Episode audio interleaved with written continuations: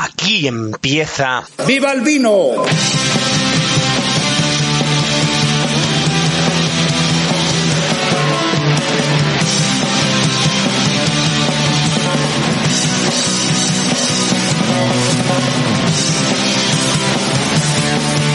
Saludos vinócratas, bienvenidos a la segunda temporada de Viva el Vino, tu podcast de vino.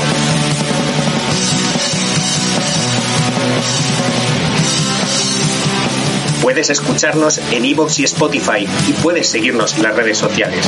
En Twitter, Viva el Vino 9 y en Instagram, Viva el Vino Madrid, donde estaremos encantados de atender.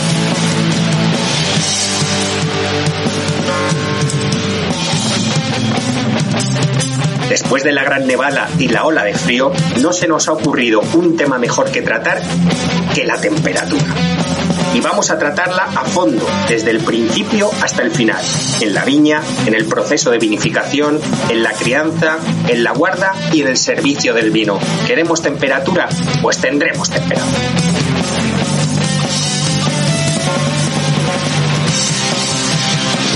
Esto está a punto de empezar.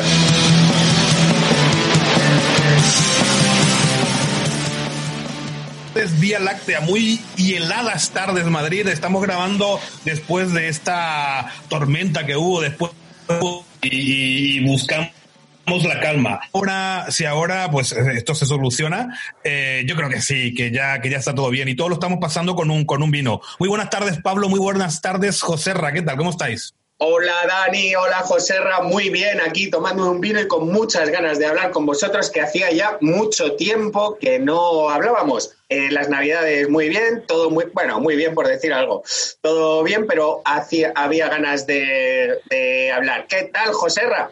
Pues muy buenas tardes, estupendamente. Lo único que despistado, porque yo me asomo por la ventana y no sé si estoy en Madrid o en Vladivostok porque tengo un paisaje absolutamente polar. ¿eh? Pero vamos, encantado de estar ahí con vosotros y encantado de hablar de vino.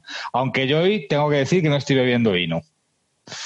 Estoy bebiendo otra cosa. Pues yo, yo sí iba a acompañar con un mate. Mira. Pero dije, no, voy a tomar una copita de vino mientras grabamos el programa porque, porque tal. Bueno, yo es que tenía ganas de acompañarles con una. yo sé que voy a dar un poquito de envidia a algunos de los que están en el programa, porque lo que me voy a tomar es un bermucito. ¡Oh! ¡Oh! qué, rico! ¿Y ese bermudo de dónde es, Joserra? Pues ya sabes de dónde es. sí, por eso. Del país de la manzanilla. Este sí, señor, por eso, por eso. Habla, habla, háblanos de. Atamán, segura, eh, el Bermudo Atamán. Eh, bueno, yo esto lo, lo conocí a través de Pablo, eh, lo, lo, veíamos en Jerez y, y, bueno, he ido a verlo a, a, la, a la bodega del Guerrita, allí en Sanlúcar.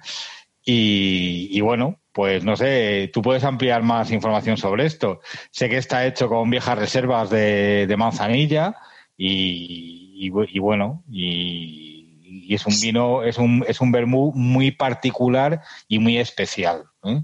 Es un vino que, pues, que le sacas eh, esos sabores eh, propios de, los generosos y, y, de vinos pues muy antiguos, ¿no? No, no, no, no, es, no es, el típico vermú herbáceo, vamos, con muy dulce y tal, ¿no? Es, es, es muy amargo, muy, muy, muy amargo, ¿verdad? Amargo, sí, es sí. una antigua, una antigua receta. De, yo creo que cuando era casi con quinas y todo eso no, no, no sí, lleva. ¿no? Sí, este con no vinos lleva. quinados, efectivamente. Claro, eso es, pero este no lleva, lleva, pero era cuando aquella moda y tal, y, y, es muy, muy de aquel estilo, eh, una cosa muy especial y para mí me parece deliciosa. Sí, está hecho, está hecho a partir de, de reservas de manzanilla de Barbadillo, de la bodega de Barbadillo, y bueno, pues es muy peculiar. Y la verdad es que no es fácil de encontrar, pero eh, lo he encontrado en Madrid. ¿En Madrid? Sí, al ladito de, de nuestra escuela de, de, de, de enología preferida. ¿Ah, sí? En el... Ah, sí, hombre, yo ahí, ahí lo compré también, en Vino y Compañía, en la Plaza de la Vida. Sí, sí, sí eso Ah, es. con Andrés. Con Andrés, sí, sí, sí. sí. Ahí, ahí estuve, fui un día a comer al lado a, a un sitio, por cierto, bastante, bastante bueno. Y, y nada, y, y, pasamos por allí. Y cuando lo vi, no lo dudé. Sí, al lado del círculo de vino matritense, que es lo que se refería a José Ra, es nuestra preferida porque Dani y yo hemos hecho el el curso de sumilleres ahí y José Ra hace mucho tiempo con Fernando, Fernando García, que es el, que... Fernando García del Río, el director de la escuela. De la, escuela, bueno, pues hizo ahí cursos de catar. Tenemos que llamar un día a Fernando, ¿no, Pablo? Fernando tiene que venir un día al programa, sí. tiene que venir un día al programa porque él es el culpable, fundamentalmente, de que mucha gente esté haciendo esto ahora mismo. Sí, además...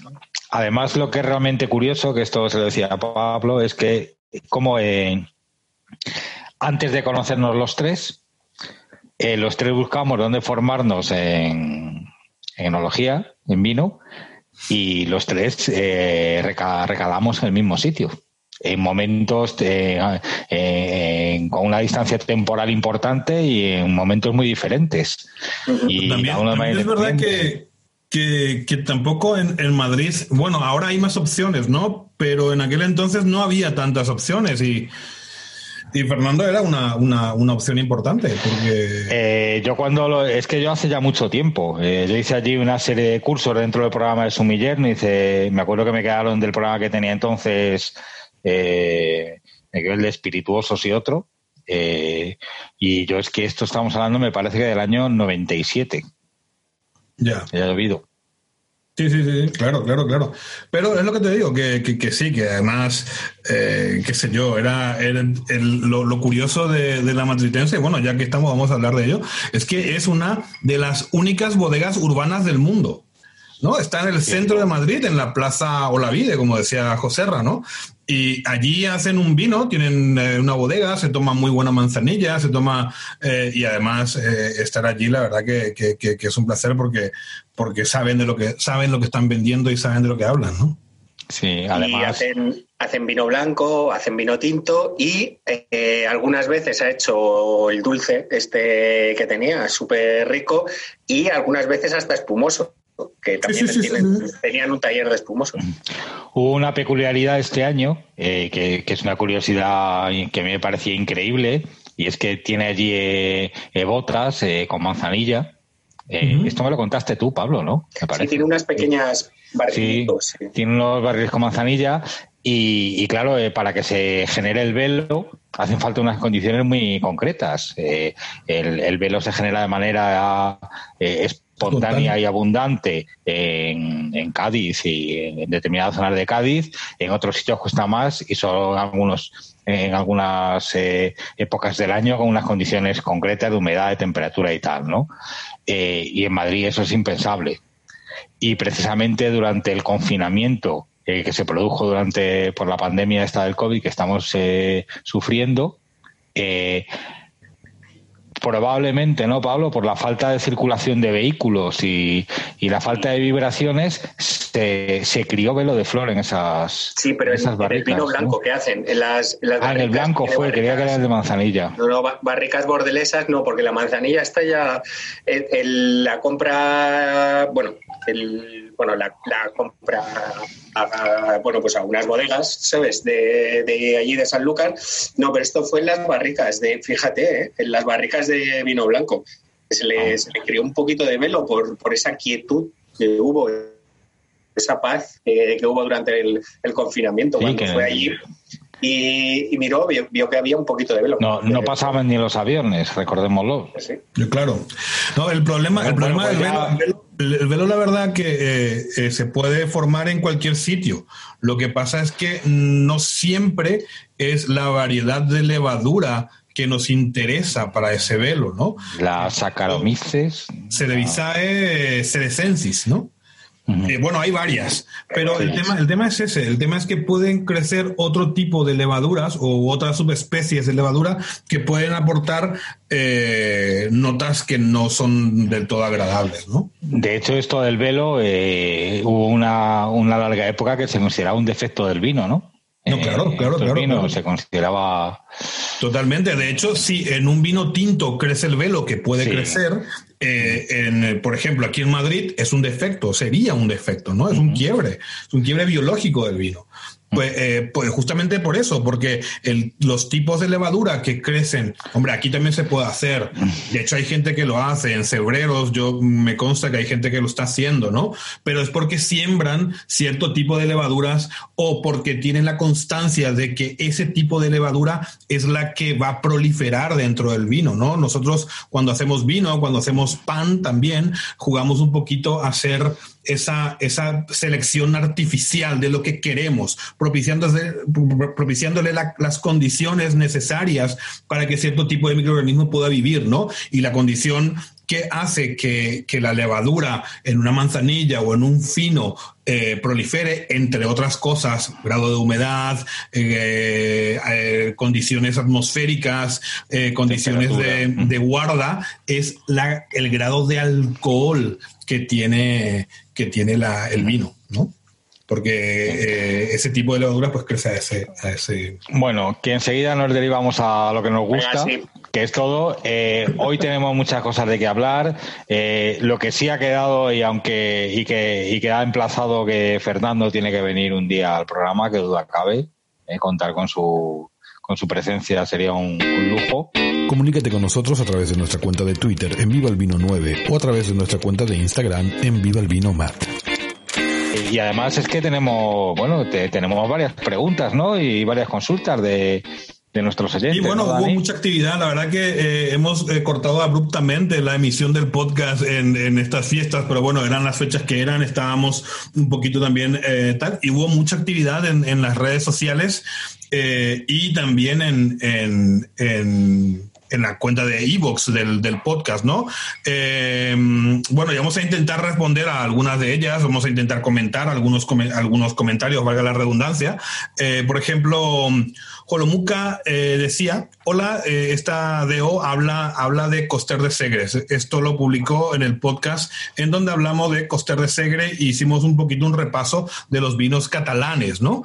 Decía él, hola, de esta DO, aparte de los Raimat, he probado algunos vinos del Coster de Sios. La verdad que Coster de Sios tiene unos vinos muy, muy interesantes, muy bien elaborados, muy ricos. Yo no conozco la garnacha blanca que menciona él en el mensaje, pero sí que conozco varios otros vinos que tiene esta gente, sobre todo los, los que tienen un poquito de crianza, ¿no? Eh, yo creo que, que, están bien y que, claro, hay, que, hay que ir descubriendo, ¿no? También decían en, en, Instagram, en nuestra cuenta de Instagram, decían que, que eh, el, eh, decía uno que no le gustaba un vino de cierta, de zona, sobre todo en la zona gallega, ¿no? Porque les parecía muy ácidos y tal.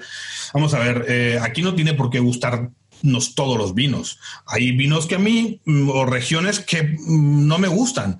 Sin embargo, yo creo que la actitud tiene que ser de ir descubriendo cada vez eh, sitios y diferentes elaboraciones. Los vinos y agradecemos que sean diferentes, ¿no? Yo agradezco mucho encontrar una región que tenga una impronta o que tenga un estilo determinado, porque así no se vuelve esto aburrido. Si todos los vinos fueran como los que a mí me gustan, qué aburrido sería este mundo, ¿no? Entonces, eh, sí, a la, a, la, a la, persona que, que, comentó esto, pues le digo, yo sí, evidentemente no tiene por qué gustarte, para gusto los colores. Sin embargo, eh, yo creo que si nos gusta el vino, deberíamos tener una actitud un poquito más una apertura un poquito más hacia cosas nuevas, hacia, cosas a las que no estamos acostumbrados e intentar valorar eso. Si no te gusta, pues no te gusta, no pasa nada.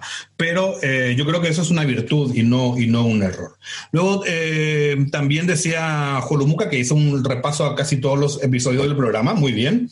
Dice, eh, hola, os acabo de descubrir y voy a escuchar todos los programas. De momento voy por este que me toca de cerca. Y bueno, y habla de los vinos un poquito de Alicante, de la zona del Levante, ¿no? Menciona varias bodegas que, que la verdad que, que, son muy interesantes, sobre todo en esa zona en donde eh, pues eh, hace tan solo 40 años se hacía vino más o menos eh, para relleno o para exportar incluso o, llevar a otras zonas para y ahora se están haciendo eh, grandes joyas en la zona de Bullas, en la zona de Yecla, en la zona de Jumilla, por supuesto, vinos de Alicante, denominación de origen Valencia, incluso, ¿no? Incluso un poquito más al norte, en lo que es Utiel Requena. Yo creo que, que sí, que, que evidentemente deberíamos tocar eh, cada una de estas denominaciones de origen por vez o por lo menos hablar de los productores que están en esa zona. Pero ya seguramente en un futuro vamos a estar eh, haciendo,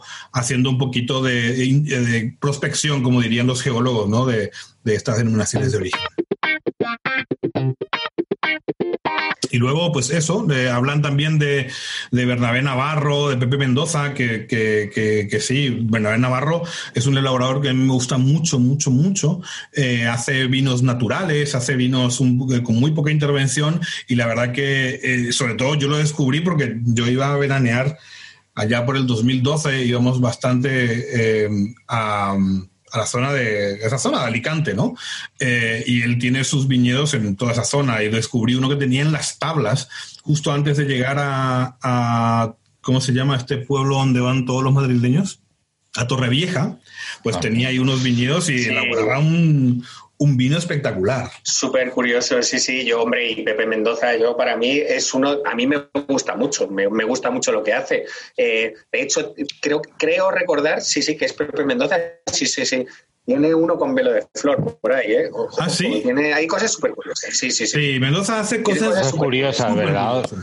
Sí, sí, sí, muy curiosas. Y también habla... Vinos muy bien, muy, bien hechos, disculpa, perdón, vinos muy bien hechos que a mí ya sabéis que no me suele gustar eh, en climas tan calurosos. Los vinos de allí con, con la monastrel, con esas uvas tan con ese grado alcohólico alto, bueno, pues eh, eh, esas características no me suelen gustar, pero sus vinos, la verdad es que me parecen de quitarse el sombrero, ¿sabes? Y hay muy buenos por ahí. Totalmente, totalmente. Sí, luego destacar también Alicante, ¿no? La recuperación que han hecho últimamente del fondillón, ¿no? Eh, bueno, que es un vino con mucha historia y mucho recorrido, ¿no? Y han hecho un esfuerzo recuperándolo MG Wayne, Telmo y, bueno, pues toda esta gente, ¿no? Que, que es de la zona, fundamentalmente la zona del interior y hacen y también hacen vinos, eh, bueno, pues destacables, ¿no? Yo creo que ese es un tema, un tema que deberíamos también tocar, el tema del, fondillón, ¿no? Sobre todo porque es un vino con mucha historia, es una de esas joyas que están allí un poquito desconocidas, ¿no? Pero gracias a, este, este proyecto de, de poner eh, otra vez en valor estos vinos, pues, pues sí que mucha gente lo está conociendo actualmente, ¿no? También este, hace también esto de uno de estos de fondillón, ¿quién es el, el además en unos fondillones que más nos gustaba a Pablo, eh, pues era un tío súper, ya era un tío súper campestre, primitivo. Primitivo Aquiles. Sí, primitivo. Porque llamas a la bodega y hablas con primitivo. Primitivo Aquiles y y un tío más. Bueno, pero ese es uno de los que se ha, se ha mantenido desde siempre. Él siempre ha elaborado a fondillón. Un tío súper campechano y súper. Ese también, precisamente, como estoy viendo el vermú Atamán, tiene un vermú propio que elaboran que, que para que veáis lo sencillo que es, yo tengo una letra con él por teléfono, le dije, ¿qué tal, eh, ¿qué tal está funcionando el vermú este? dice, bien, me dijo, bien. Dice, la verdad es que Dice, desde que salimos en el New York Times con el vermú este, dice, está funcionando bien. dice, sí, salió un crítico, nos hizo tal, dice, y exportamos bastante y tal, así como, digo, joder, qué tío, qué bueno. Estás escuchando Viva el Vino. Bueno, vamos al, tema que, nos ocupa. ¿Os, parece? Bueno, tenemos un tema em, para mí de verdad. Eh, bueno, perdón, Dani, ¿has terminado ya con los. Con yo, sí, yo he terminado, yo he terminado, he terminado, terminado. Vale, vale. Eh, un tema eh, súper que, viene, viene muy al pelo para estos días, que es la temperatura. La temperatura y el vino, en general, estos días que, que, la temperatura nos está eh, cortando como, como, una cuchilla helada la piel, em, la temperatura es muy importante desde el principio en el vino, desde la planta. La planta necesita una temperatura para poder vivir. Em, necesita una temperatura también para, para, el, para, para la brotación, para que la uva madure también necesita una temperatura también para la fermentación, necesita una temperatura para la crianza, para la guarda del vino también se necesita una temperatura y para el servicio del vino también se necesita una temperatura.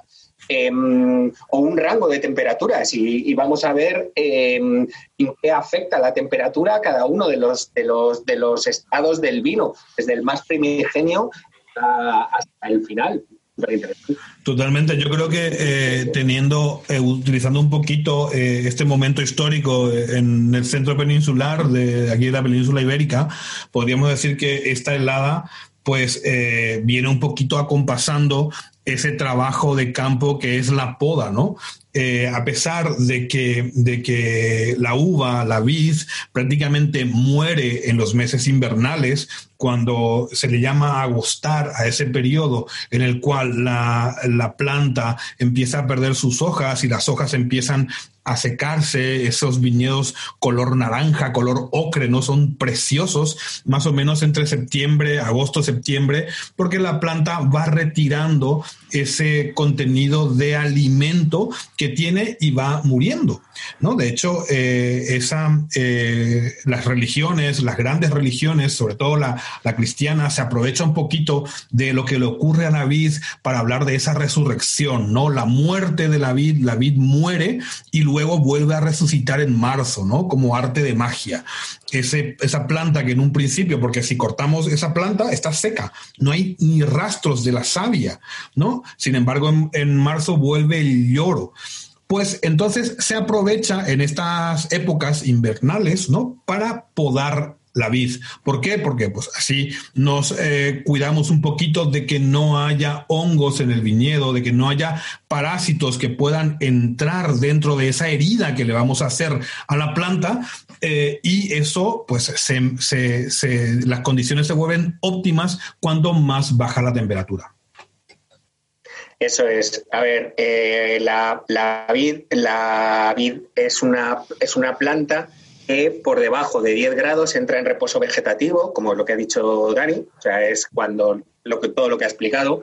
Y también necesita, eh, claro, necesita un rango de temperaturas en el que eh, poder vivir. Eh, por eso, siempre se planta, la vid es cuando en el planeta donde, donde se puede plantar es entre los paralelos 30 y 50, tanto de latitud norte como de latitud sur. Eh, esa es la temperatura adecuada. A menos de 10, pues a menos de 10 grados entra en reposo vegetativo y en torno a menos de 15, 20 grados bajo cero eh, empieza a tener serios problemas. Empieza, puede tener, puede, puede verse afectada por varios problemas. No pasa nada porque pasa una noche a 20 grados bajo cero. Estas que hemos tenido, no, no pasa nada, tendrá, tendrá pocas consecuencias pero eh, digamos un tiempo prolongado así mm, la planta no puede vivir. Por eso, em, como la altitud también eh, influye mucho en la temperatura, tampoco se puede plantar eh, a cierta altitud. En cotas muy altas. Eso, es, eso, eso en, en principio como como causa general, pero también la, es muy importante la temperatura en cuando, cuando está brotando, cuando está en la floración, perdón, en la floración o en la brotación, eh, cuando está brotando, cuando las yemas están empezando, eh, ahí son muy peligrosas las heladas primaverales, son súper peligrosas, porque puede matar ese brote y ahí de ahí ya no nace nada más. Yo tengo una pregunta eh, de esto. a ver, yo una zona que yo conozco desde muy pequeño, una zona vinícola que yo conozco desde muy pequeño es La Mancha, eh, donde, bueno, eh, ahora menos, pero tradicionalmente hay zonas de la Mancha, eh, que, es un clima continental muy extremo, con inviernos muy fríos, y realmente ha habido heladas históricas que ha matado cualquier, cualquier, cualquier cultivo, incluso los olivos. hay una zona de la Mancha donde los, no hay olivos viejos porque murieron todos en unas heladas del setenta y tantos, que se alcanzó la mínima histórica entonces que se ha superado de 25 grados bajo cero. Y todo lo que estaba cubierto por la nieve se salvó. Claro. También las vides. Claro. Y ahora yo pregunto, ¿qué pasa ahora cuando se cultivan en parradas? Eh, a ver. Eh, Pablo, Pablo. No, no, no, perdón, perdón. Eh, no, no, a ver, sí, efectivamente. Los, pero los olivos son un poquito más, más, más, más, sensibles. el tema está en la raíz. En esta tenemos que tenemos que, entender que ahora mismo, eh, evidentemente, la temperatura no es la misma a un centímetro del, suelo que a cinco centímetros, ¿no? El tema está en las raíces. Lo que tenemos que evitar es que el suelo se enfríe. Y eso, pues, sí se da realmente con la vid. ¿eh? Con los olivos no controlo mucho, pero con la vid lo que pasa es eso. Las vides resisten más porque las raíces normalmente son muy profundas pero, pero sí, sí, sí, eh, son profundas y las del olivo también, ¿eh? son súper profundas. pero en, concreto lo que dices, José ten en cuenta que los emparraos en, climas continentales, que son los propensos a heladas de este tipo, heladas este, muy fuertes, no, no, no se dan. O sea, no, no, es, no, no hay que plantar emparraos en climas continentales, todo lo contrario, se planta en vaso en estos pues, en la pues están, pues están plantando mucho, ¿eh? porque es lo que permite utilizar eh, eh, las recolectadoras. no, pero, eso, no, pero eso, eso, eso, es espaldera. Eso es espaldera. Ah, en espaldera. claro, espaldera, no, el emparrao. Perdona, la espaldera, tampoco te creas que está muy alta. O sea, no, es el emparrao, que sí que está. Mm. Eso es en Galicia. Eh, en, en, espaldera tampoco hay ningún problema. O sea, de todas formas, no hay ningún problema entre estos, perdón, entre estos 30 y, 50 grados eh, de, latitud normalmente. El problema está más en, las heladas, más que en este tipo de heladas que son eh, duran eh, horas o días, no suelen producir daños, aunque a veces sí los producen. el problema es en las heladas primaverales que afectan a la brotación. A la yema, no a la brotación.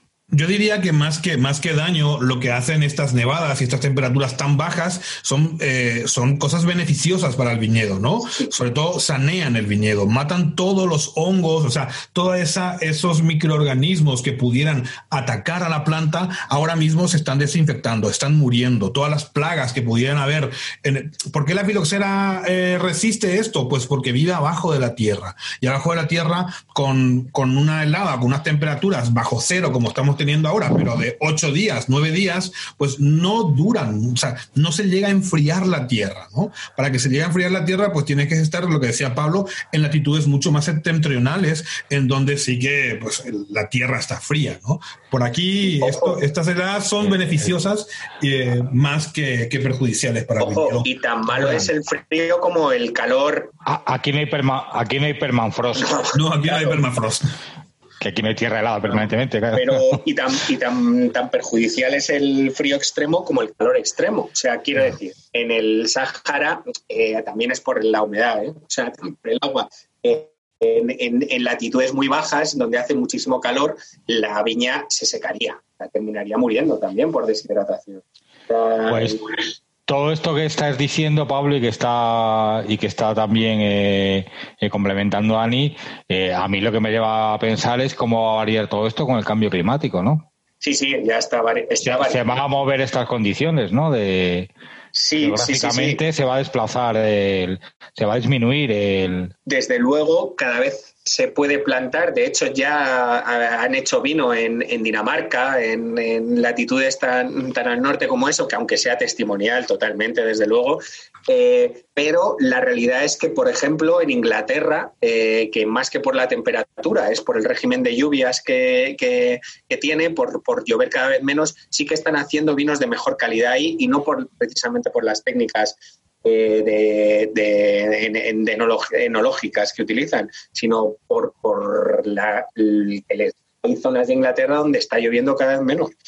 Pues sí, pero tenemos que. Eh, el, tema de la, del cultivo de la vid siempre ha sido una, una cuestión bastante cultural, ¿no? El ser humano siempre ha buscado eh, variedades que se adaptan a, a, climas siempre dentro de esos rangos y esos parámetros. Tenemos, hay por ejemplo una variedad que se llama eh, luego os digo el nombre, lo tengo apuntado aquí, eh, con la que hacían los vinos de hielo, ¿no? Eh, y estos vinos de hielo, pues si tú ves dónde se cultiva en Ontario, en Canadá, por ejemplo, esta variedad es súper al norte. Tú dices, ¿y cómo, cómo es posible que allí crezcan vides? Siempre que esté dentro de ese rango de, de, latitud, sí que pueden crecer vides, ¿no? Y crecen y dan en lo que decía Pablo, incluso en Dinamarca. Yo el otro día estuve leyendo también que en Helsinki hay un pequeño viñedo experimental ahora donde están plantando uva. Pues el cambio climático lo que va a hacer es ensanchar esa franja que teníamos antes constreñida entre los 30 y 50, pues ahora seguramente va a ser más amplia la franja, sobre todo hacia el norte, ¿no?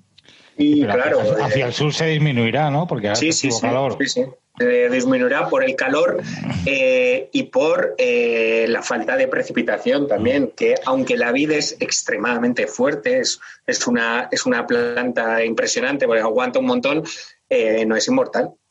Vidal se llama la variedad de uva, que se cultiva en, Entonces, lo que estamos viendo, siguiendo esta secuencia en toda la en, toda la vida, en todo el, ciclo del vino, estamos viendo que en, la, en la vid eh, este frío, estos fríos extremos como lo estamos sufriendo ahora, eh, de manera puntual, no son perniciosos, al contrario, estáis diciendo que son beneficiosos, eh, que sería terrible una helada en plena brotación, allá por primavera. Y luego, ¿cuál sería el siguiente paso, Pablo, en el que la temperatura es determinante para, eh, para la elaboración y para el cultivo de... Pero también, vale, vale, el siguiente paso yo creo, pero bueno, eh, eh, también una, una, cosita más. Cosas como la niebla en, en, sitios donde hay, donde hay bastante niebla, de sitios que están muy al sur, pero son muy neblinosos, están en valles neblinosos, eso tiembla, templa también, perdón, las temperaturas también hace posible que crezcan eh, buenas uvas ahí, o sea, que, crezca un, que pueda eh, florecer un viñedo y hacer vinos de calidad. Perdón, y decías, lo, siguiente, lo siguiente, bueno, las temperaturas realmente lo que pueden hacer, eh, yo creo, también es retrasar la maduración de la, ¿no? Las, cuando empiezan los fríos demasiado pronto, lo que pueden hacer es que esa no termine la maduración de la uva. Y eso es otro, eso es un, eso es un hecatombe total para, para un viticultor. Si la uva no madura, no podemos hacer vino, ¿no? Efectivamente. Que no, si la podemos hacer un vino diferente, ¿no? El tema, el tema, ese tema de la maduración de la uva, eh, cuando tenemos que tener en cuenta que con temperaturas más templadas, cuando es más frío el clima, pues esa maduración se produce mucho más lentamente. Y eso, en principio, a priori, en ciertas variedades, es algo bueno. ¿Por qué? Porque el, viticultor tiene la capacidad de controlar esa maduración de la uva y decir, por ejemplo, pues mañana puedo vendimiar o dentro de, de ocho días puedo vendimiar.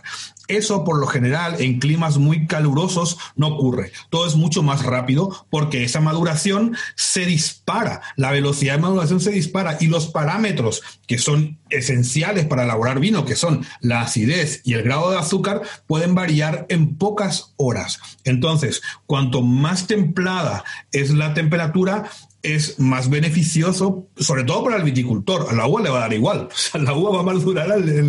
Pero entonces, pues por eso se van eligiendo. Eh, es, no es lo mismo tener una tempranillo en Valdepeñas que tener la misma tempranillo en Rioja. En Rioja la maduración de tempranillo se da mucho más lenta. De hecho, la cosecha de la tempranillo en Rioja es a mi, comienzo de septiembre, mitad de septiembre. Sin embargo, en La Mancha, mucha tempranillo se cosecha eh, después de la primera quincena de agosto. Es un, es un error. Eh, la tempranilla es de ciclo corto, entonces eh, es que es un error plantarla en la mancha. Eso, son esas cosas que, no sabes por qué. Exactamente. Pero bueno, pero, pero, pero, pero, pero están allí, ¿no? Y, y, pero lo que te quiero decir es que. bueno, que, hay, hay latitudes, hay sitios donde tienen problemas. En, en Champán, por ejemplo, que es el límite septentrional, el límite por arriba de de los límites, ¿no? Porque hay, hay más zonas en el límite, pero champán está ahí en el límite.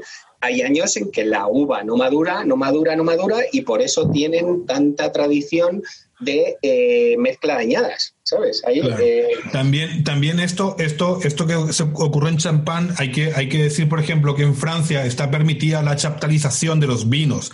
Chaptalizar es agregar azúcar es agregar azúcar a los vinos. Evidentemente, el champán, pues yo supongo que no chaptalizan, no todas las bodegas chaptalizan, pero está permitido, hacerlo, ¿no? Sin embargo, en España eh, está permitido agregar ácido, ácido tartárico a los vinos. Por ejemplo, en zonas, decía Pablo, ¿no? En zonas como la meseta de la Ribera del Duero, en donde ese tempranillo madura muy rápido, porque las temperaturas a finales de verano suelen ser bastante altas. A pesar de que en la Ribera del Duero hay una amplitud térmica importante y tenemos temperaturas muy bajas por la noche y muy calurosas por el día, que es beneficioso porque eso regula un poquito esa velocidad de maduración, eh, evidentemente sí que eh, se apoyan algunos enólogos, no, no sé quiénes ni, ni, podría decirlo, pero se apoyan en poder agregar ácido tartárico a sus vinos, ¿no? Y en Francia eh, está prohibido agregar ácido tartárico, sin embargo, está permitido agregar azúcar. En España... o sea, que la, la solución enológica eh, para una falta de maduración es agregar azúcar y se hace en el extremo superior, ¿no? Pero... Eh, con,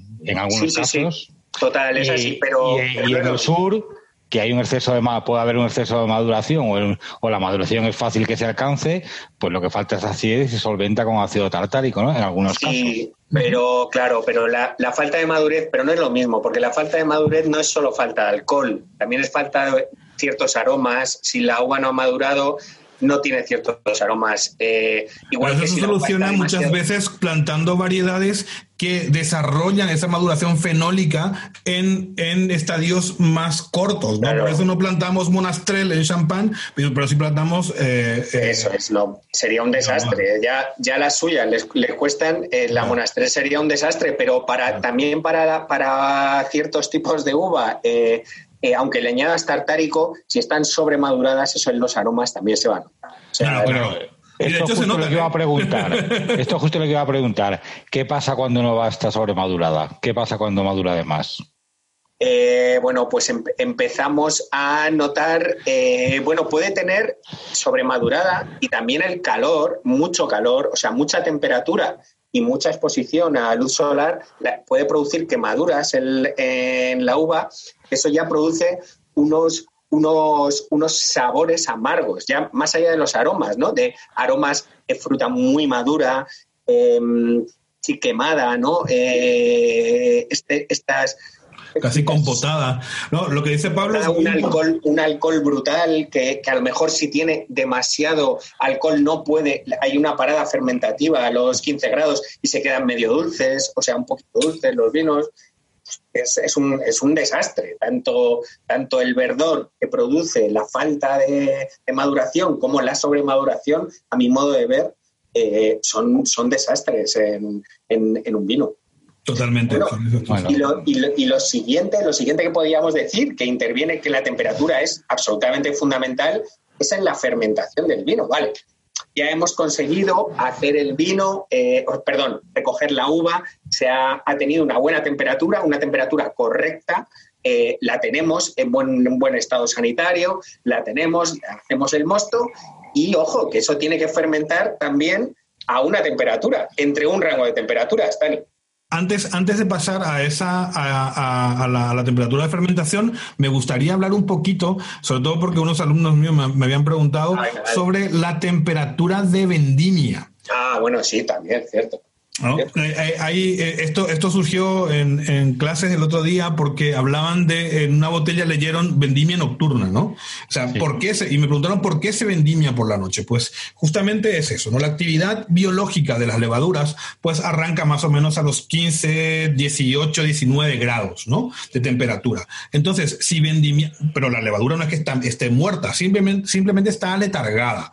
A los 5 grados, por eso la nevera que tienes en tu casa, en fría, 5 grados, pues esa actividad microbiana es mucho más lenta. Sin embargo, si esa temperatura sube un poquito, se empiezan a desdoblar eh, azúcares en la vendimia. Si hay una ruptura de algún grano, pues puede empezar a fermentar y puede ocasionar aromas un poquito poco nobles, digamos. Por eso se procura vendimiar muy pronto por la mañana y cuando ya empieza a subir la temperatura en la mancha, cuando yo he vendimiado, pues a las once y media, doce de la mañana se para de vendimiar, porque luego la temperatura sube mucho y pueden empezar, puede arrancar una fermentación espontánea durante la vendimia y esto puede ser malo para un vino de calidad.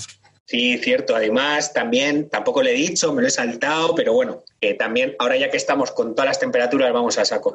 Eh, eh, las maceraciones prefermentativas en los blancos y en los rosados son muy importantes a qué temperatura se hacen. A más bajas temperaturas extraes más aromas, ¿sabes? Y puedes además controlar también antes de la fermentación, pues controlar un montón de parámetros, ¿sabes? De eh, cómo, va a ser tu vino, o sea, desde luego, desde luego que sí. Y, bueno, ya metidos en el tema de la fermentación, ¿no? La fermentación tiene un rango de temperaturas ahora mismo no me, no me, no, no, no, me acuerdo cuáles, pero tiene un rango de temperaturas por debajo y por encima de esas temperaturas la fermentación se para. Y eso es el mayor de los desastres. Eso es eh, muy difícil de recuperar, una parada fermentativa. Entonces ahora es más sencillo, ¿no? Porque tenemos eh, recipientes con los que podemos controlar la temperatura. Pero antes eh, tú cogías un recipiente de cemento en una, en una bodega y podías ponerla pues eh, muy bajo tierra para, para, que la temperatura no fuera, no se fuera mucho ni para arriba ni para abajo, pero no tenías ningún control. Entonces eso era una historia, ¿vale? Ahora no hay problema. Ahora tú tienes un recipiente de acero inoxidable con temperatura controlada, con una camisa que le controla la temperatura y no hay ningún problema y tampoco la fermentación, eh, ¿verdad, Dani? Es, es igual si se hace a más baja temperatura que a más alta temperatura, más rápido. Claro, claro, porque eh, a altas temperaturas, pues eh, esto es como todo, ¿no? Eh, cuando, cuando te dicen que tienes que cocinar un, hacer un, caldo, pues cuanto más lentamente va cociendo el caldo, pues se extraen mejor los sabores, ¿no? Eh, no quiero hacer una analogía eh, con el caldo y el vino, porque me van a crucificar, pero durante las fermentaciones, ese movimiento que se genera durante la tumultuosa, la tumultuosa es cuando eh, hay una, una, actividad evidente dentro del vino que está fermentando, ¿no? La fermentación alcohólica es la... La fermentación alcohólica, ya. Eh, entonces, pero cuando, cuando está en esa fase en donde el, el, el, el vino está moviéndose mucho, pues eh, a menor temperatura ese movimiento va a ser menor. Entonces se van a extraer mejor aromas y sabores. Lo que decía Pablo, hay por ejemplo gente que está haciendo maceraciones, eh, criomaceraciones, o sea, congelan casi la uva, ¿no? Para extraer más aromas y más sabores. Luego durante la fermentación lo mismo, ¿no? La fermentación ideal está entre los 29 y los 32 grados más o menos. Un poquito más allá de eso, la fermentación se para y eso es catastrófico. Catastrófico, total. Es un fallo catastrófico. ¿Qué más, qué más tenemos? ¿Qué tenemos después de la fermentación? Bueno, desde luego la, la, crianza del vino o la, em, el reposo ¿no? del, vino. Eh, luego hace, bueno, poco que quería meterme mucho en, historias ahí, en, algo ahí muy técnico, ¿no? Pero hay una segunda fermentación que es la maloláctica, es fundamental, sobre todo en los vinos tintos, es eh, absolutamente fundamental. En muchos blancos también, que también tiene un rango de temperaturas y que, tiene un por qué se embotellaba antes en según qué fechas. Claro, el tema, el tema, el tema, cuando un vino está fermentado, cuando ya ha terminado su fermentación alcohólica, pues eh, si tenemos un vino tinto, pues lo limpiamos, ¿no? Prensamos, quitamos, separamos las pieles de lo que es el líquido y lo llevamos a un depósito. Normalmente, pues no se bebe vino. Yo no sé si habéis comprado vino en estos días, pero yo supongo que aún no hay vino joven del año de la cosecha actual, ¿no? Eh, eso pues lo quitarán ahora a principios de febrero, seguramente, eh, y se empezarán a mover. ¿Por qué? Porque ese vino tiene que estabilizarse. Ese vino está recién hecho, está como desestructurado y necesita estabilizarse, necesita ensamblarse. Entonces, también para esto necesitamos unas temperaturas, lo que decía Pablo. Ahora esto lo solucionamos con una camisa. ¿Qué es una camisa? Pues son tuberías de agua fría que van refrigerando, que pasan o alrededor o adentro de los, del tanque como un radiador y va enfriando el líquido o va controlando esa temperatura. ¿no? Un, termostato, con un termostato que regula la temperatura a la temperatura que quiere el enólogo, ¿no? Eso es. Pues, y luego hay también algunos tipos de vino, en particular los espumosos, donde la crianza, la temperatura en la crianza es fundamental. Por eso el cava se llama cava, porque está en unas cavas de vino em, eh, subterráneas para controlar esa temperatura, para que las oscilaciones de temperatura sean lo menos posible y estén a unas temperaturas determinadas para que la segunda fermentación sea súper bajita, sea todo muy lento, el proceso acabe de manera óptima y podamos tomar esos, esas delicias que nos tomamos de, en champán, ¿no? Y cava, eh, etcétera, etcétera. claro, en champán, por ejemplo, hay en montaña de Rams, pues en la, dentro de la montaña y por debajo, o sea, todas las, todas las bodegas están eh, eh, son subterráneas, porque se necesita totalmente al contrario que en Jerez, se necesita que haya una temperatura constante y eso lo logran pues enterrando las bodegas. Eh, constante y bajita. Y, baja, y baja, sí, sí, sí. Sí, ¿cuánto, cuánto es la temperatura en, un, en, una bodega de fermentación, de segunda toma de, de, toma de espuma en cava, en champán? ¿10 grados? Pues creo que es alrededor de 7 grados, ¿no? Por ahí, una cosa así. Sí, sí, sí. Eh, no sé, la temperatura de una cueva son unos 10 grados. Sí. Eh, una cueva natural que normalmente es bastante por ahí, es 10 grados más o menos. No sé, una cava así mantienen. Esa es una temperatura perfecta para esa segunda fermentación, para que todo, todo vaya, eh, como decía Dani, haciendo la analogía con el caldo, para que todo vaya lento, pero que el producto final sea exquisito. ¿Qué más? ¿Qué más? ¿Qué más? la, perdona, la analogía con la, con la elaboración de la cocina, sí, eh, yo creo que sí es válida. Eh, todos sabemos que no es lo mismo eh, comer una carne cocida en una olla express ultra rápida que una cocción lenta que puede llegar a ser de 24 y 36 horas. Ah, es que no, no, es igual, el resultado no es el mismo. Pues con el vino entiendo que igual, sin que nos maten, no por la por la comparación. la comparación era con el caldo y por eso esa sinónimo que se suele utilizar de, los vinos, caldo que, tanto nos aberra. Sinceramente es así. Yo, bueno, pero yo, yo creo, Pablo, yo, yo en defensa, yo, tú sabes que yo soy, yo soy uno de esos que defienden la utilización de caldo, sobre todo por una, por una cuestión tradicional, ¿no? Pero, pero, pero, pero cualquiera que haya visto una fermentación tumultuosa va a decir, joder, esto está cociendo. Sí, no, de hecho, la gente dice, oye, que está cociendo ya. Claro, porque se parece, o sea, eh, cuando lo ves, no lo crees, dices, ¿qué pasa aquí? Porque eso parece que está hirviendo, ¿no? Es, es una cosa muy... Y yo creo que, evidentemente, de ahí viene la comparación del vino y caldo, ¿no? Porque, porque parece que, ha cocido. Se está elaborando un caldo, ¿no?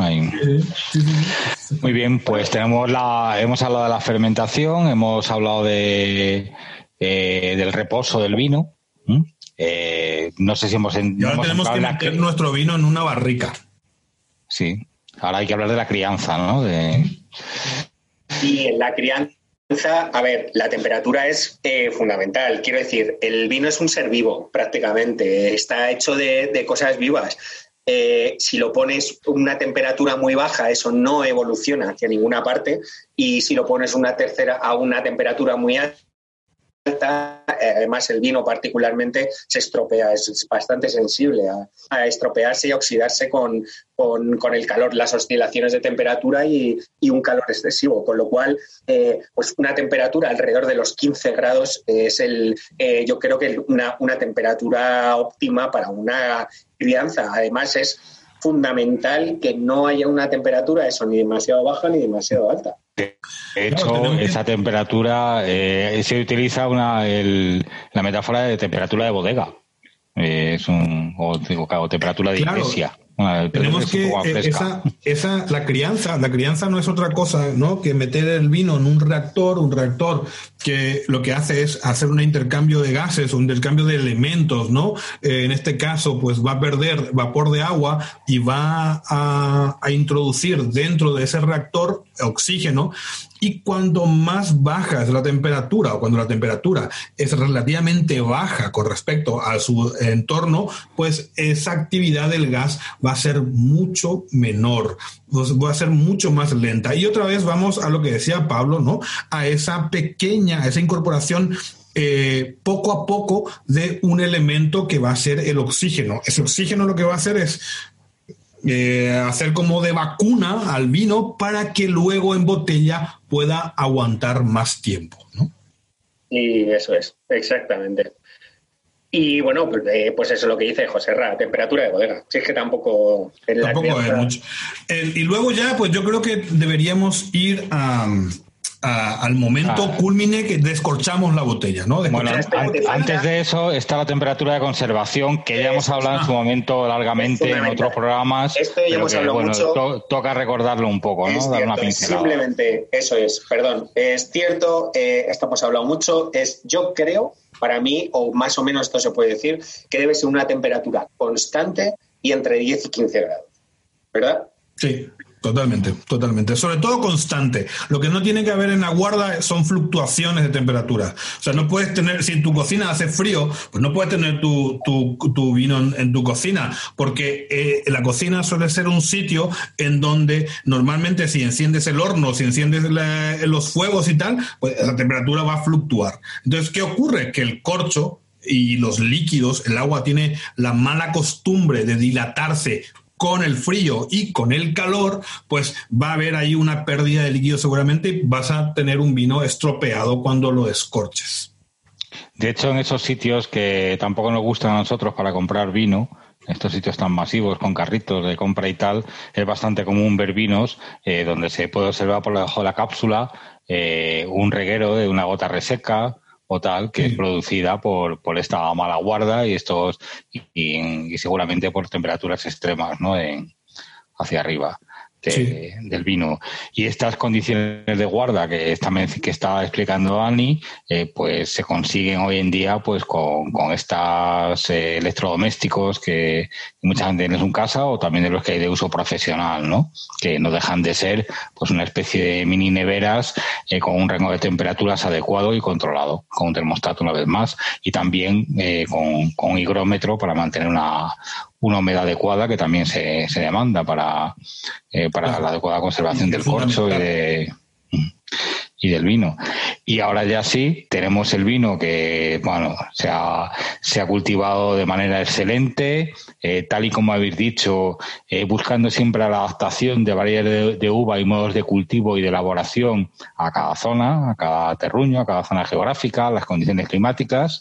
se ha se ha elaborado ese vino, se ha, se ha vendimiado, se ha fermentado, se ha elaborado el vino y hemos tenido una crianza adecuada, una guarda adecuada y ahora llega el momento cumbre, Dani, que habías comentado. vamos allá. Lo escorchas, ¿no? Venga, vamos. Os digo más o menos las temperaturas recomendadas y hablamos sobre ello, porque también ya sabéis que esto es un poco personal, ¿eh? O sea, habrá quien le guste más fresco, menos fresco. Eh, no vamos aquí a tampoco a pontificar sobre qué, pero lo que, lo que normalmente se suele eh, recomendar para vamos del más frío hasta el, el más caliente. Yo creo que los vinos espumosos y dulces son los que eh, deben eh, o canónicamente se suelen eh, recomendar beber más frescos, que son una temperatura entre 6 y 8 grados. Eso es bastante fresquito. El, espumoso, sinceramente, porque si no, ¿qué ocurre si lo tomamos a una temperatura mayor, Dani? Eh, pues en primer lugar, en el espumoso, pues vamos a perder burbujas, ¿no? Vamos a perder lo que decíamos, ¿no? A más temperatura, más actividad de los gases y todo ese carbónico que toda esta gente ha luchado tanto, lo ha metido en una cava a 10 grados, lo ha cuidado, lo ha removido, ha hecho eh, los, los, removidos, ha hecho el proceso de la rima, ha degollado. Tú vienes y lo sirves a 9 grados y te lo cargas. Porque eso es lo que haces, te conocemos, sabemos que eso es lo que haces. Joaquín. O, o lo bebes a 4 grados y Eso iba a decir, que eh, es que la temperatura óptima, que el rango de temperaturas que ha dicho Pablo, es la temperatura de una nevera. No hace falta meterlo en el congelador. En absoluto, en absoluto. Porque a más, a más, a menos temperatura, también lo que vamos a hacer es disminuir toda esa efervescencia si se puede llamar efervescencia, de esos efluvios aromáticos que tiene el vino, ¿no? Y todos esos sabores, eh, cuando digo sabor, hablo de la conjunción de eh, aromas, de sabor propiamente dicho, dulce, salado, amargo, tal, eh, y, y, esa sensación táctil se va a ver disminuida, se va a ver muerta. Por eso no bebemos un vino a menos de 5 grados. No porque seamos muy guays y no, no simplemente porque no sabe a nada O sea, si se quiere tomar algo bien frío, pues coges un vaso de agua, le metes un hielo y te lo bebes. Pero O, un vino o un, no. o un vodka.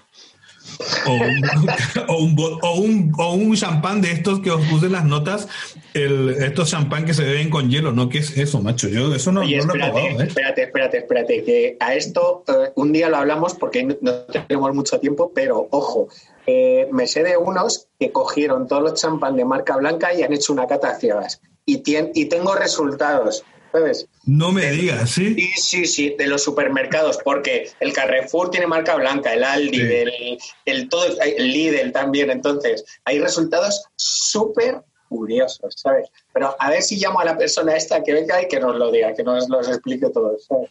Pues yo probé, yo, yo probé Es Fernando, en por estas cierto. fiestas un champán de marca blanca de un gran mayorista de esto que vende para hostelería y tal, y me sorprendió muy gratamente, ¿eh? Yo, un yo, plan de blanco, la macho, Nochevieja, increíble. perdón, la Nochevieja tomamos un champán de marca blanca. ¿Cuál fue el tuyo, Dani, que te gustó a ti? El Henry, no me acuerdo cómo se llama, es de macro. Eh, de macro. El de macro. Un plan de blancs, primer cru, eh, de. No me acuerdo de El qué. Cru. Ya te digo, De marca 20 blanca. euros la botella. 20 euros la botella. Eso, eso no es marca blanca, tío. Eso es el Henry Abelé. No será Henry Abelé. Pero, el, el- ¿y y tú cuál le diste, Pablo? El del Carrefour a 13 euros, 12,90. Bueno, como el del Lidl. Yo el del Lidl no lo he probado, ¿eh? El- a ver, esto, a ver, yo te lo digo, los tiene, o sea, un día tra- eh, traigo que es Fernando que nos, de- que nos saque las notas. De, Ah, de Fernando, casa. Fernando Claro, sí, lo sí. hizo. Pues mira, que le vi, le vi justo antes de Navidades, ¿sabes? Que estuve con él y me estuvo contando, pero tío, ¿has visto? Tal? Hicimos, hicimos una, una Es un- cata ciegas de los champones es de un. ¿cómo le gusta lo de las catas a ciegas? Es un cabronazo. Pero, pero mola, dice, joder, pero descubrimos uno, que ya os diré cuál es, que dice, joder, yo lo tengo en casa desde entonces, está que te cagas. Y él- es el que compré en Nochevieja, se lo puse a, a- a dos amigos que vinieron a cenar y encantados, ¿eh? Oye, oh, le dije, mira, un champán. Bueno, pues yo, el del el, el Carrefour, pues tengo que buscarlo. El del Carrefour, ese es el que, ese es el Charles, no sé qué, sí, sí, esos son 12.90. Joder, macho, que tú has ido a echar la champaña, que por cierto, Ya, que por cierto, está, es- algunos estamos esperando todavía el pedido de champán, ¿eh? Ya, es verdad, es verdad. Pues yo ¿Eh? mañana me pongo las botas. Pablo, las botas esas con no. pincho y me voy al Carrefour aquí en el barrio. a- Sí, a- sí, sí, es el del Carrefour Charles, no, no sé qué, ahí, ahí, vamos, 12.90, tío, acojonante. A ver, es un champán de, pues yo qué sé, que yo me gasto mucho dinero en champán, ¿sabes? Pero que, que no es una... Pero Pero que bueno, está- pero por 12.90, claro. Siempre tenemos que analizar 12.90. estas cosas. A ver, eh, tú que estás escuchando esto, siempre tienes que analizar estas cosas con respe- respecto a su franja de precio. O sea, vamos a ver, Claro. no, no te vamos a decir que tienes, vas, a vas a tomar cristal por 12 euros. No, o por 13. No, vas a tomar un vino de 13 euros, pero que en champán se agradece porque por lo general a pesar de que en la región de Champán, en Champán puedes encontrar incluso botellas de este precio, encontrarlo en Madrid suele ser menos, menos, menos frecuente, ¿no? Y si puedes encontrar algo que esté bien, pues enhorabuena, bien. Pues yo creo que este tipo de recomendaciones a la gente en general le encanta porque, eh, a ver, eh, la gente que se gasta un pastizal en una botella, eh, pues es minoría. Esto es así. Mm, Claro. Primero, no todo el mundo puede y segundo, que a mucha gente pues seguramente no le vale la pena y estará encantado de tener una recomendación de este tipo. Y además, que sí, además, esto siempre son entradas. A lo mejor te acostumbras a eso y dices que es que bien, y luego quieres algo un poco más, y luego quieres algo un poco más, y acabas llenándote la champaña, como aquí nuestro amigo, a, a gastarse un pastizal. Pues a ver, eh, entonces yo, entonces, mi recomendación es el champán de Carrefour, que pese a ser de marca blanca, no lo llaman Carrefour porque es que eso sería... Es poco marketingiano. Es Sí. es que eso ya no lo, no lo tomaría nada. Y se llama, a ver, Charles de Courance. Courance, ¿vale? Ah, mira. Entonces, 12.90, eh, Charles de Courance, de Courance, eh, totalmente recomendado. Eh, se agotará, seguro, en, en días posteriores. Bueno, Pues yo- perdón. yo te digo, yo, bueno, yo me fui un poquito de precio, pero ya te digo, era un Premier Cru, un Premier Cru que, que, bueno, que champán ya vamos a explicar seguramente lo que quiere decir Premier Cru en champán. Sí. De hecho, Pablo nos tiene que explicar porque él es el que, el que más controla de, de esto. Bueno, mi perrito está dando por ahí, pero bueno, no importa.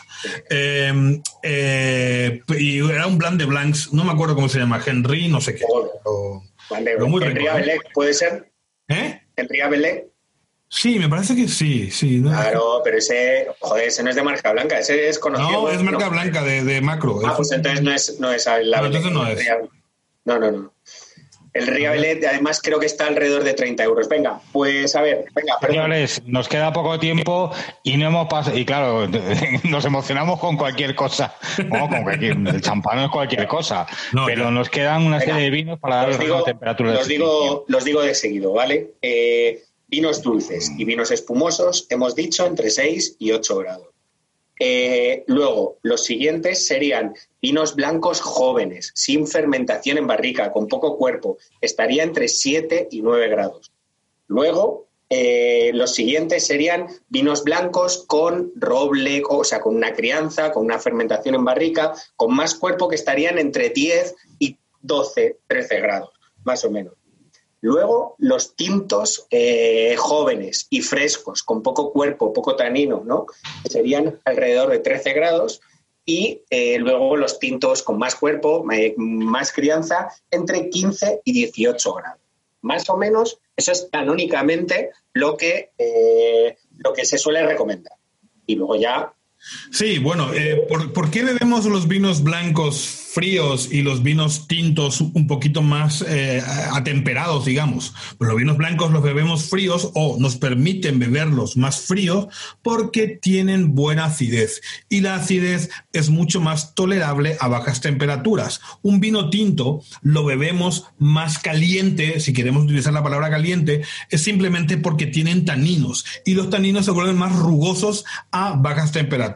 Pero siempre tenemos que beber esta bebida fresca.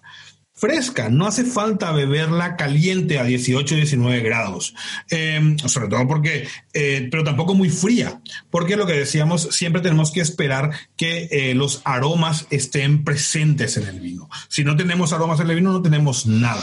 Y por último, yo quería agregar el tema de la temperatura. Eh, ya tenemos, hemos bebido el vino, nos los hemos servido, pero luego nos sobró un poco de vino, ¿no? Eh, ¿Dónde guardarlo? También la temperatura es muy importante en este sentido. Siempre tiene que estar guardado ese vino ya descorchado en un ambiente frío.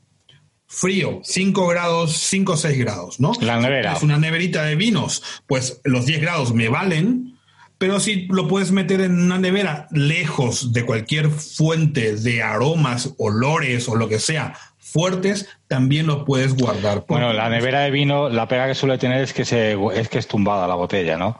Y eso no Ya, se adecuado sí, con la botella sí. que está Bueno, entera. pero, pero en una nevera normal que está bien frío para que todo se mantenga ahí con el frío tapado con su corcho, perfecto. perfectamente.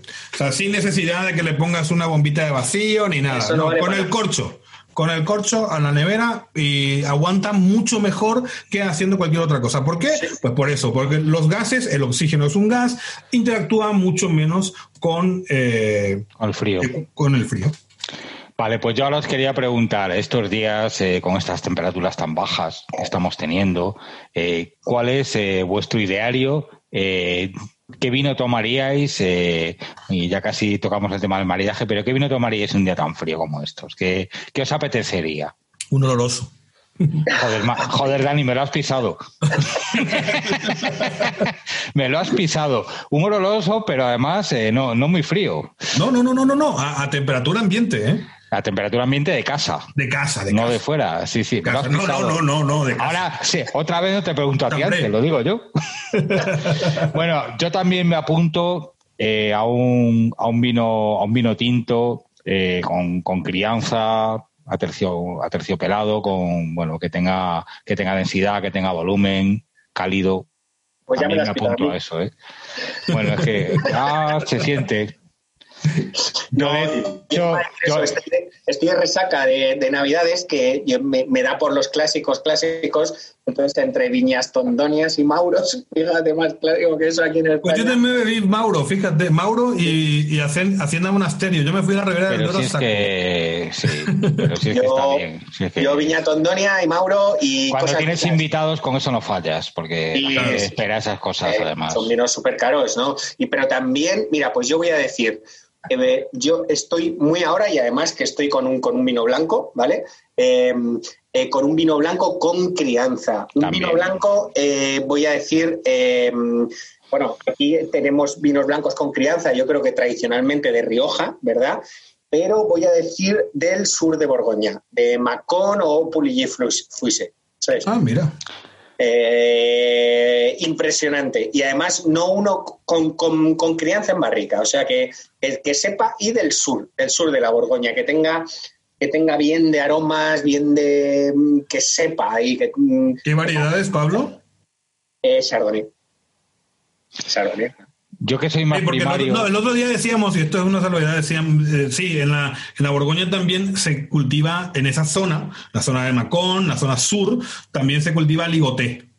Sí, sí, sí, sí, pero, pero sí, sí, sí, es verdad, es verdad, pero, pero se pone, se pone, se pone, es en mucha menor medida. Yo, a mí me gusta la Chardonnay de, del sur de Borgoña. Sí. Eh, bien, bien aromática y pues, pese a que bueno, tampoco es que sea una variedad muy, muy aromática, pero que, que, que, sepa bien, que, se les traigan ahí aromas más maduros que en el en pues fíjate que el otro día, el otro día eh, yo tengo pues una cuenta de Instagram donde con Sebas, donde hacemos cositas y, y estuvimos viendo que en la película esta yo no suelo ver películas de superhéroes, pero bueno, pero él controla mucho más de esto. En, ¿Cómo se llama este que se viste con un traje rojo y dorado? Eh, Iron Man. Iron Man, ¿no? Ah. Pues en una de las escenas está con una chica, con una tía guapísima que me parece que es Winner Paltrow, esta de... Es que se va de pijo en su, en su faceta humana. Ya, claro, entonces eh, tomaba un vino de Borgoña y tomaba un vino del Macón, de Jadot, de Luis Jadot, el elaborador y era un Chardonnay de, de, de, Macón. Hombre, si eres Iron Man y tienes muchísimo dinero como Iron Man, tómate un vino de, de Montrachet, macho. No te, no, te arraca, ¿no? Coño, que una, una Chardonnay de Macón está muy bien. Y ahora, está bien, está bien. Y ahora una pregunta, porque en todas las películas americanas pasa, ¿de dónde cogía la copa? Ah, sí, sí, sí. ah, bueno, también se cogía la copa. Con el, pero no era americana la película porque criticamos ah. justamente esto mismo en un vídeo que, que, lo subimos hace dos o tres días a, a Mr. Bean, ¿cómo se llama? Johnny English, que toman una romané con ti y cogen la copa del cáliz, Ah, cada vez que. siempre, en las películas, siempre lo cogen de aquí. En películas americanas no, no, hay, joder, es que no hay nadie que les aconseje, coño. pero una romané con ti, eh, eh, macho, de verdad, si era otro vino, pues a lo mejor no decía nada, pero un romané con ti, un vino de, de, de 13.000, 12.000 euros, y el tío lo coge de la. Encima lo pide en un restaurante y lo cogen del del Cali. Digo, por favor, de verdad, qué mal asesorados están estos chicos. Bueno, y la copa, y, decirlo, ¿no? La copa siempre la cogemos del pie, nunca del cáliz, nunca de la parte donde está el líquido, siempre de la parte de abajo.